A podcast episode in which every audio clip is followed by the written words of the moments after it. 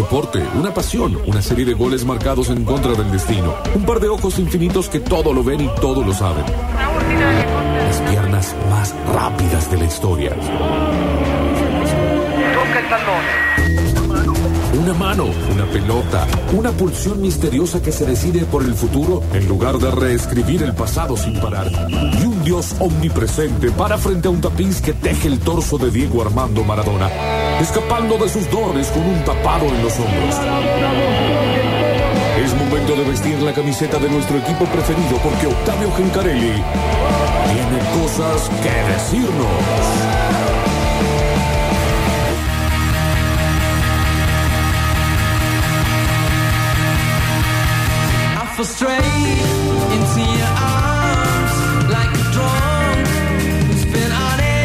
Bueno, momento de hablar de fútbol. Ayer jugó Belgrano, ayer ganó Belgrano eh, en el primero de los partidos de la Copa de la Liga Profesional de Fútbol. En la cadena del gol. También, es cierto. Y ¿No podemos hacer este bloque en neutro?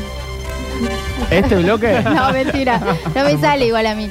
eh, ganó 2 a 1 frente a Estudiantes con mm, dos goles del intendente Pacerini. Ya le pusieron ¿Ya intendente, ya quedó. Y sí, yo Ah, creo que sí. Eh, Sí, de- anoche eh, una amiga que fue a la cancha eh, me contó que gritaban intendente. Eh, la verdad que respondió con gol rápidamente en un puesto que Belgrano necesita suplir eso, ¿no? Muchos goles. De hecho, estaba viendo eh, una nota que sacaban en Teis Sports de los jugadores que se fueron. Eh, se fueron los goleadores del campeonato, básicamente, Sí. ¿no? Se fue Michael Santos. Se fue Pablo Vegetti, se fue Lucas, Beltrán, se fue Mateo Retegui, se fue Alejo Vélez. Sí. Eh, realmente hay un éxodo de goleadores y en el fútbol igualmente se van unos y hacen goles otros, no es que deja de haber goles, pero... eh, Como lo que tuvimos ayer. Claro, pero eh, es muy bueno para Belgrano que quien supla a un tipo tan importante como fue Vegetti en el último tiempo lo haga rápidamente con goles, que esté respondiendo de esa manera. Y los hinchas hablaban mucho de eso también, porque claro, Vegetti fue el goleador de- de- del campeonato, o de la primera parte del campeonato, mejor dicho, y quedaba como esa espina de, bueno, hay que empezar a adaptarnos con nuevas figuras, con un nuevo equipo básicamente, y Pacerini no, no le costó para nada. No, no, por eso. Y aparte mucha eh, confianza. Me parece eso es muy importante en cualquier delantero. Le dejaron patear el primer penal eh, que le dieron a Belgrano en el torneo, lo cual habla de una eh, unas ganas de que el tipo arranque bien, ¿no? Haciendo goles. Con confianza. Claro, hizo el segundo y después clase- casi clava uno de tiro libre. Ya si haces tres goles en tu presentación, Claro. hubiese sido un escándalo. Eh, pero buena presentación para él y para varios de los refuerzos. Me atrevo a decir que Sí. el número 10, Marín, ya demostró lo que no había podido demostrar en ese partido de Copa Argentina eh, que le tocó jugar a Belgrano en Junín. Que fue un Eh, rendimiento bajo en general. Claro, claro, contra Claypole, eh, a veces cuando enfrentas a un rival de una categoría menor se nivela para abajo. Sí. Eh, en primera división había que verlo, había que verlo en Alberdi, a Marín, y me parece que ya la postura de Belgrano fue otra. Aparte, enfrentó a un rival que le pegó un paseo hace un par de semanas, así de simple. Yo creo que la victoria es más eh, meritoria también por, por el rival, ¿no? Porque Estudiantes eh, hizo una muy buena campaña, Estudiantes sigue siendo Estudiantes, un rival muy eh, difícil y que viene también eh, disputando Copa Internacional. Había dicho Insúa que, que venía con un equipo alternativo, pero creo que la mayoría son eh, titulares. Recordemos que Estudiantes juega el martes por Copa Sudamericana eh, y que vino acá un poco relajado. Pero eh, aún así, Belgrano eh, demostró desde el primer momento. Sí, Eh, sí, nunca le costó, ¿no? No, y aparte fue un equipo recontra titular el de, el de ayer. Salvo dos, cuenta los- creo. Los, nombres, claro. Pero después la, la columna vertebral del equipo estaba completa y me parece que Belgrano lo superó. Lo superó desde el minuto cero, por lo menos en las ganas, en la postura. Después, claro, hubo momentos donde el empate de estudiantes le dio ciertos ánimos a- al pincha. Pero no duró tanto. No, no, no, creo que fue justo ganador. El, eh, el pirata del equipo de Guillermo Farré. Vamos a escuchar un gol de Belgrano. El segundo, el del intendente Pacerini, el segundo de él también en su cuenta personal, en el relato de Dari Ludueña en la cadena del gol. Va a venir ese garrotazo, levanta los brazos y va Cache, la metieron para Lencioni, Lencioni, Lencioni, el medio termina rematando, Pacerini hacia atrás, Ulises más atrás, loco está, tiró otro hombre, le quedó por Marinaga, Marinaga la mete, Pacerini.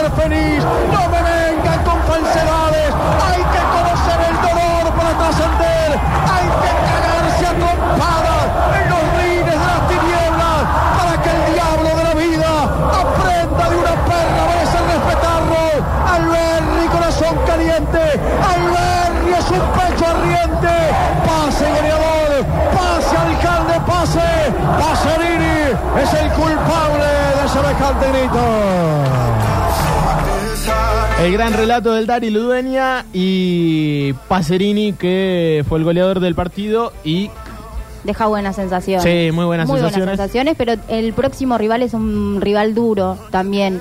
Se viene San Lorenzo el día domingo 27 en el nuevo gasómetro, así que tiene una, una parada difícil también. Y ya San Lorenzo enfocándose en la Copa de la Liga nada más porque ya no, no pelea por Copa. Claro. Así que va a poner todo o, o todo.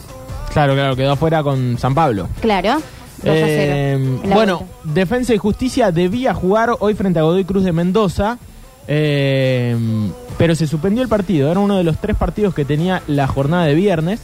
Esto todo por la zona 2, la zona de Belgrano. Claro, por condiciones climáticas. Bien lo marca Juan Paredes. Eh, desde Godoy Cruz, o, es decir, desde Mendoza, debían viajar hacia Buenos Aires. Hubo tormenta eléctrica, los aviones eh, No obviamente salían. reprograman vuelos, no llegaron con los tiempos y por eso Defensa y Justicia eh, y Godoy Cruz se suspendió. Era uno de los partidos de esta jornada. De cualquier manera van a jugar Unión frente a Racing, esto en Santa Fe. Y a las 9 de la noche juega Boca eh, frente a Platense en la Bombonera. Debut. Entonces del Ceneice en la Copa de la Liga. Un Boca que, por supuesto, está más que nunca pensando en la Copa En la Libertadores. Copa, en la vuelta. La Copa Libertadores. El martes también, ¿no? Si no me equivoco. Eh, de la semana que viene, claro. Claro. Eh, exactamente. Bueno, eh, entonces, Copa de la Liga que tiene estos tres partidos en la jornada. Además, como decíamos, mañana sábado, Talleres frente a Gimnasia. En realidad, Gimnasia siendo anfitrión de Talleres a las 19 horas en el Bosque Platense. Y el domingo a las 14, Arsenal Instituto, todo eso, como siempre, en la cadena del gol. En la cadena del gol. Gracias. Me Además, encanta que aparece solamente para eso. Lo amo. eh, otro de los partidos que tendremos en. La cadena del gol. Estaba distraído. Es lo único que tiene que hacer. bueno, chicos. El domingo a las 17, Racing Mitre. En la cadena del gol. Gracias, compañero. Eh, en el Sancho, por supuesto. En el Sancho. No, en la No. cadena del gol. En la cadena del gol. Eh, y el Turco Aquere también. y el turco Aquere en la cadena del gol. En el Sancho. En el Sancho. Y Y en la cadena del gol. Y todo es con este tono. eh, fecha 26 de la Primera Nacional. Racing para volver al triunfo de local. Ya lo hizo con el Turco. Ya lo hizo con el turco en la cadena del gol. Cada que me mire yo Pero digo tiene algo. que repetir todo lo que vos decís, Octa, al final. Eh, está bien, me gusta. Eh, bueno, hablando de talleres y de instituto, que todavía no jugaron. Talleres ya oficializó la llegada de Bruno Barticciotto. Así es. Hasta el 2027. Sí, sí, sí, es cierto. Eh, así que ya fue presentado un delantero eh, que viene a jugar del Palestino, ¿no? El, equipo de Chile. Palestino, aquel equipo chileno que Talleres se enfrentó en Copa Libertadores. eh, y que fue, lo eliminó. De- después de Talleres haber pasado a San Pablo, que era el gran cuco, eh, jugó frente al Palestino de Chile. Bueno, de ahí viene entonces el delantero, séptimo refuerzo de un matador que de alguna manera ya piensa en lo que va a ser el duelo de mañana. Hay dando vueltas una probable, así que la vamos a, contar, pero mm, antes quería pasar por instituto, ya que estamos con tema mercado de pases. Franco Watson, o mejor dicho, Instituto rechazó una oferta por Watson por parte del pueblo mexicano. Eh, el pueblo de México, tanto se habló ¿no? del fútbol mexicano este- en este mercado de pases, eh, tantas idas y vueltas de aquel sector del mundo. Y bueno, el Puebla era uno de los que estaba interesado por el enganche, el mediapunta, el número 10 de Instituto, que bueno, por de ahora va a seguir. Es cierto que el mercado de pases todavía está abierto, eh, pero se perfila como uno de los titulares para el domingo. Se tiene que quedar. Y bueno, pero si aparece una millonada, Fabi. Es difícil, Es pero, difícil. pero bueno, hay que retener ese tipo de jugadores también y hacerlo valer, obviamente. Eh, uno de los que llegó fue un volante diestro de 27 años. Esto ya no es noticia, Moreno, ¿no? que Fue venía sonando bastante, ayer. ¿no? Sí, Moreno. sí, sí, sí. Matías, eh, Matías Romero, que llega de Banfield. Romero. Eh, así que 27 años para él. Y bueno, es el último de los que han llegado en este mercado a un instituto que no sé si se movió tan fuerte, ¿no? En el mercado de pases hay que decirlo. Eh, está complicado en, en ese en ese caso. Eh, ¿Qué prometí? ¿Qué prometí? Un 11 de talleres Sí. para lo que puede llegar a ser el partido de mañana con transmisión de... De la cadena del gol. Te quiero ver volviendo con el teléfono. ¿eh? Guido Herrera Por será favor, el te lo arque- pido. Guido Herrera será el arquero. Gastón Benavides, Matías Catalán, Mantilla se perfila antes que Rodríguez. No me mires porque yo no sé si cuando me miras querés que repita o no. Escuchalo Vos repetí. también, míralo y escuchalo. Juan Portillo en el lateral izquierdo, es decir, va a jugar de lateral, no como quiere Gandolfi, que pidió un lateral y lo quiere correr a su posición natural a, a Portillo. Villagra Ortegoza al doble 5. Va a debutar con la camiseta de talleres Angulo En lugar de, de Baloyes. de Baloyes.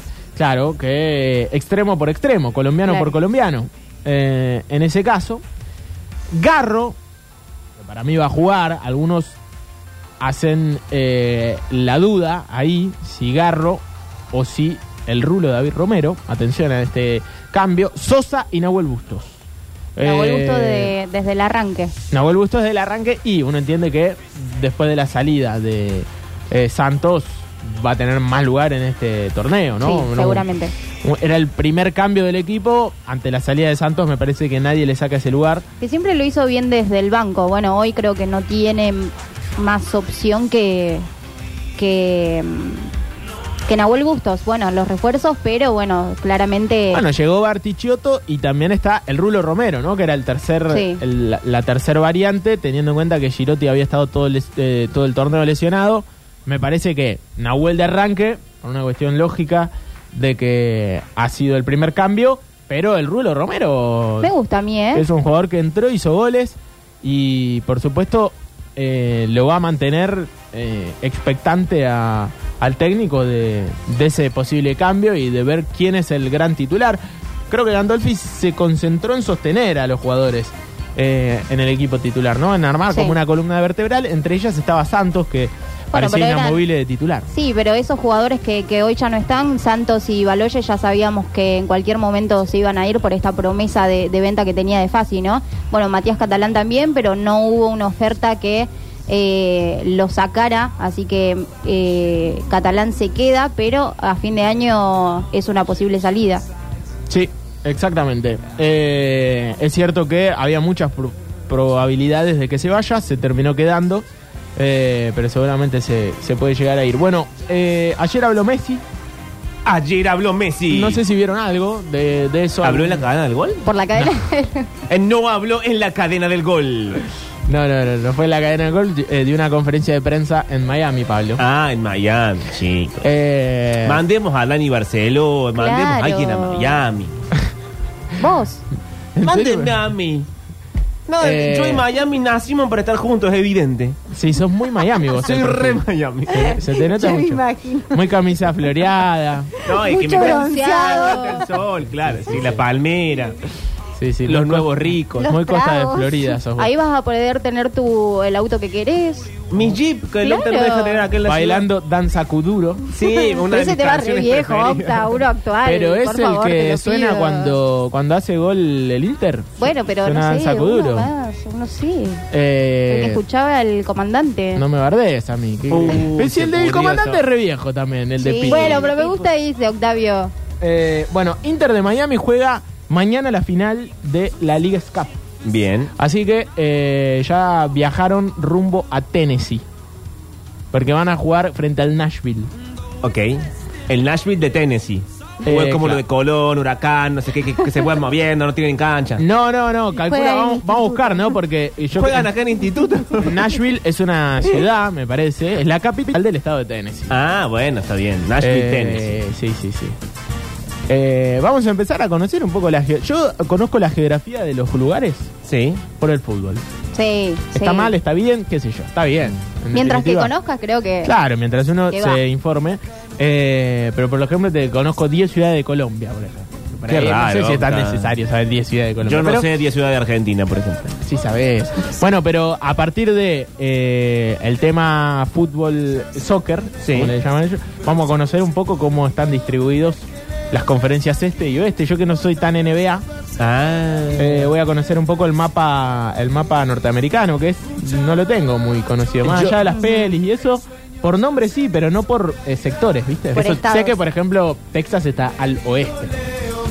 Claro, Eh, lo que pasa es que por ahí eh, nombran como los estados y otras veces nombran las ciudades. Claro. Yo los que me, los que sé, me lo sé porque viste en las películas. Tennessee es el estado, Nashville la ciudad. Claro. Viste en las películas donde ponen cambia de locación el- la, la escena Sí. y abajo dice Nashville, coma, Tennessee. Sí. Eso es lo que me sé, Ah, me lo ah. sé por las películas. Claro, viste, es que te sabes eso un poco. Claro. Eh, San Antonio, Texas.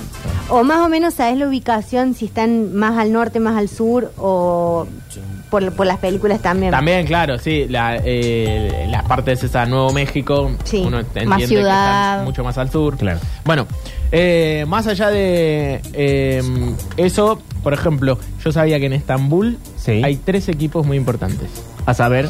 Galatasaray, Fenerbahce y Besiktas. Ah. El Entonces vos Fenerbahce... tenés que saber cómo se dice Yaman Kopek. El, Claro. el Besiktas ¿De es quién se habrá sido hincha de Yaman oriental. Kopek? Sí.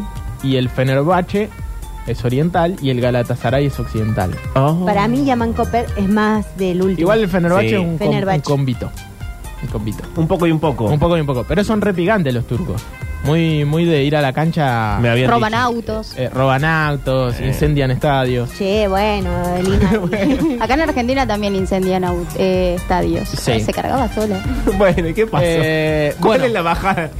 Eh, cerramos este bloque de fútbol de las 17.10. Sí, señor. Pero sin antes repetir que mañana En la cadena del gol. tendremos gimnasia de La Plata y talleres. Y además el domingo También en la cadena del gol. tendremos Arsenal Instituto. Y el Sí. domingo, pero más tarde, También en la cadena del Sí, gol. viejo, pero decilo con onda. transmisiones. También en la cadena del gol. Racing Mitre de Santiago del Estero. Wow. Con el turco. Me llega un eco de lejos. Con el turco.